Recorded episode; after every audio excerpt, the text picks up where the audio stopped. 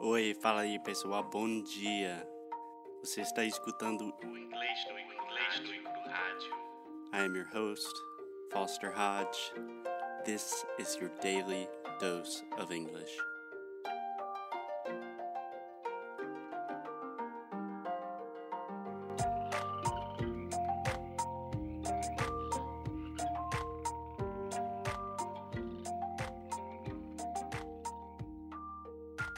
Hey, hey, Alexia, we know that you're doing good. We know that it is cold. So, this is part two of our Halloween series. I think in part one, we just kind of rambled. Do you know that, that word? Yeah. To ramble? Yeah. What does that mean? Ah, that's hard. I would have Ooh. to look for it, but it's it's like Can I, t- can I say something really bad right now? no. No. What? It's just, I get this weird pleasure when my students, not just you, but all my students, I say, in a very innocent way, Do you know what that means? And they say yes. And I say, Can you explain it to me? But and I then do know. can't. But I do I'm saying, know. as a professor, I feel bad. I should not do that. That's a weird, sadistic feeling that that's I have. horrible. Amo. I Seriously. know. That's horrible. I think it's kind of funny. No. I do the same thing in Portuguese all the time. I say a word and you're like, Do you know what that means, Foster? That was really weird for you to say that. And I'm like, Say. And you're like, Kik, yeah. And I'm like, But I don't "Flamengo." feel good when you do that. Okay, so the word to ramble or rambling, that just means to talk without really making a lot of sense. One of my dad's favorite songs is called Ramblin' Man. He goes, Oh Lord, I was born to be a ramblin' man. It's a great song. I'll put it in the post production.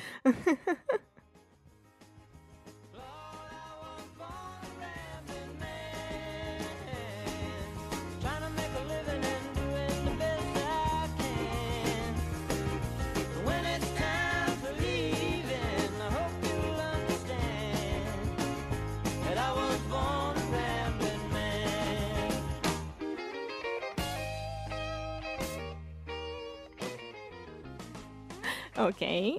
So we are talking about Halloween, right? Oh, yeah. So today's Halloween. Happy Halloween, everyone. Alexia, can I ask you, what do the kids say when they want the candy? Doces ou gostosuras? No, they don't. What did they say in the United States of America? Trick or treat. Yes. Trick or treat. Nice, nice. I was going to say if a kid arrives at your door and says trick or This treat, would be very Halloween. very scary. yeah. So I wanted to talk a little bit about some good Halloween vocabulary. If there's anyone in the US or just anyone interested or celebrating in an English school. But first, I want to tell a story that I just remembered right now. So, in the last episode, we talked about how it's kind of messed up to teach children to run around different neighborhoods and ring the doorbell and get candy from strangers So weird. kind of strange, a little bit strange. I don't know if I have kids. We will have kids um during these days. No, Whoa. coming to this house to ask for it. Oh, Why? I just understood. We will have kids. Yeah. what? Okay, so I remembered a story from my childhood that every year there was this asshole. So we would go into we had my street where I lived, but there are only like four houses. So we get the candy from them, and then we go to the next street because there's like forty houses. The Okay. s the street that your house is the the the backyard. No. No. y- You don't know this street.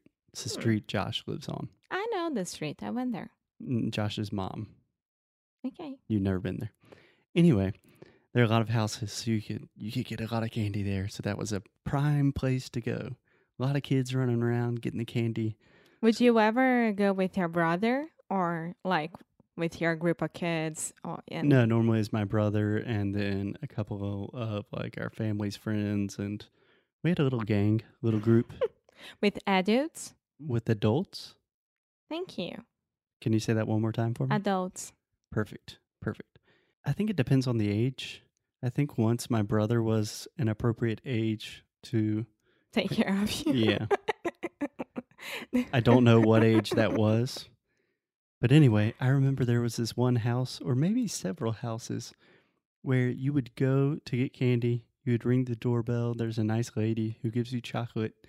And then her husband would come out of the bushes with a chainsaw No. with a real chainsaw going, "Rrrr," and start chasing the kids. And we were like, Chainsaw e "Ah." serra elétrica. Yeah. No. Actually, I don't know if it was real. Probably it wasn't, but it seemed very, very real. Were at you the there? Time. I was there. So.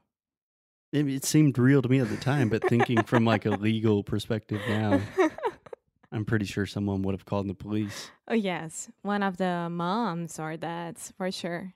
Then again, that was the 90s. Those were crazy times.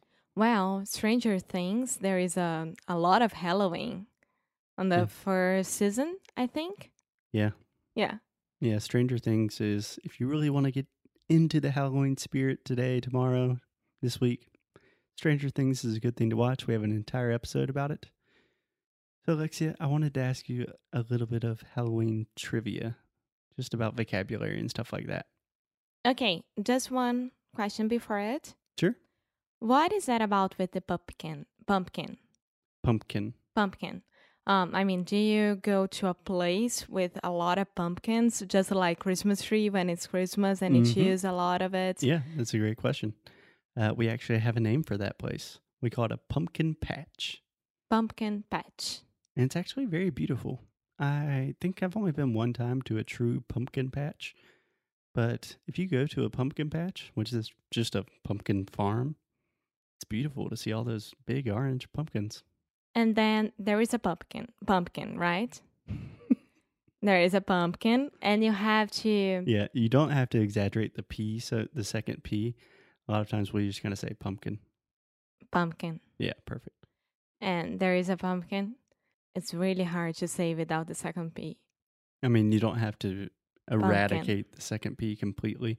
Pumpkin. Just pumpkin. pumpkin. Yeah. Um, and then you draw, right, faces on it.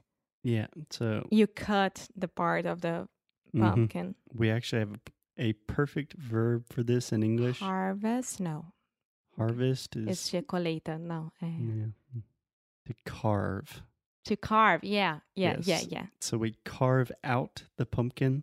You could s- just say carve the pumpkin, but we normally use the phrasal verb to carve out because in the inside of the pumpkin it has seeds. Yeah. Right? Which are very good. You can roast pumpkin seeds. They're delicious. Really? Yeah. Yeah. Interesting. Roasted pumpkin seeds are very good. Just like popcorn. Um Yeah. Um Alexia has this very cute thing with analogies and she doesn't understand how analogies work. And it's adorable. I love you for that. Thank you. Yes.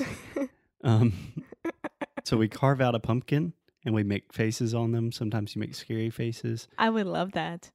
Yeah, it's actually pretty fun. Yeah. So when you have a carved pumpkin that has the face, you know what we call that? No. A jack-o'-lantern. Huh? Jack-o'-lantern. Jack O'Lantern. Yeah, so we're actually saying Jack, then the letter O, then lantern, like Lan- lanterna, L- Lanterna. lanterna. Yes. Yeah. So, but we How do say, you say it fast lanterna again? in English. Yeah. Lantern. Lantern. Yeah. Jack But, o' lantern. but when I say it fast, I say jack o' lantern. It's so hard. So I just don't say the T. It's a stop T, a silent T. Yeah. Who, what's that? Who's that?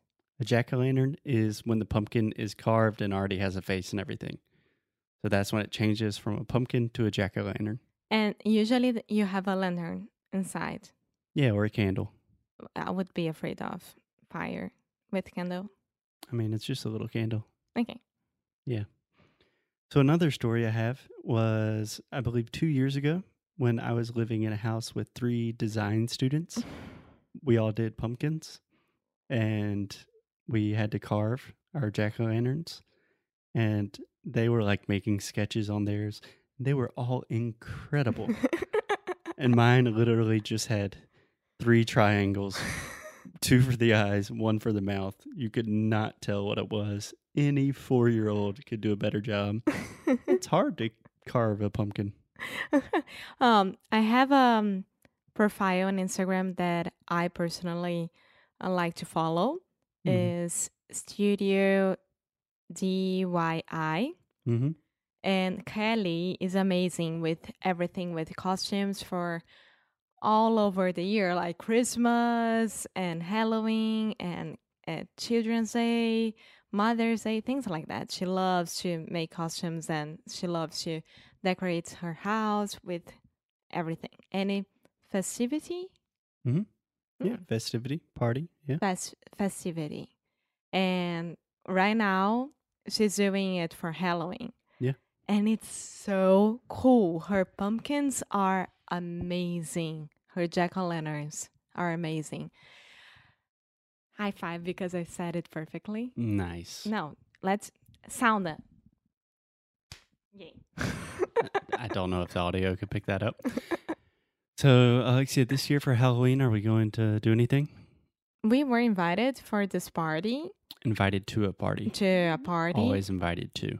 around our house, but I mean it's raining and I don't know which we are going to. We'll see. We'll see. We will keep you guys updated. Be safe. Do not take candy from strangers. Last question. If you have Hit me. to pick up a costume right now, Pick out. pick out. Which would it be? If I had to pick out a costume right now, I can't say Bolsonaro, can I? No. Um, Pelé? I don't know. I just feel like it'd be funny to do something really Brazilian. No. And people would be like, Who are you? And I'm like, My name's Sergio Cabral. you know, Oh my god. you said if I had to pick right now, No. if you had to pick right now, what would it be? toilet paper. Toilet paper. Uh-huh. Why? Just because I saw on this Instagram and it was so cool that way that she did it. Yeah. Yeah. I always like costumes that are kind of current, like that I have to like do with climate current change. events. Climate change was a good one. Yeah. Um, I mean, obviously, anything like Trump or Hillary related, those are really easy in the U.S. I'm not a big fan of like mummies and ghosts. you know? Maybe 11 would be a good one. You could be one of the kids from Stranger Things. Yeah, that would be a good one. Yeah. Yeah. Cool. Okay. So, on that note, be safe because the ghosts are coming out. Da, da, da. Happy Halloween, you guys. Have fun. Love you. Talk to you tomorrow. Bye.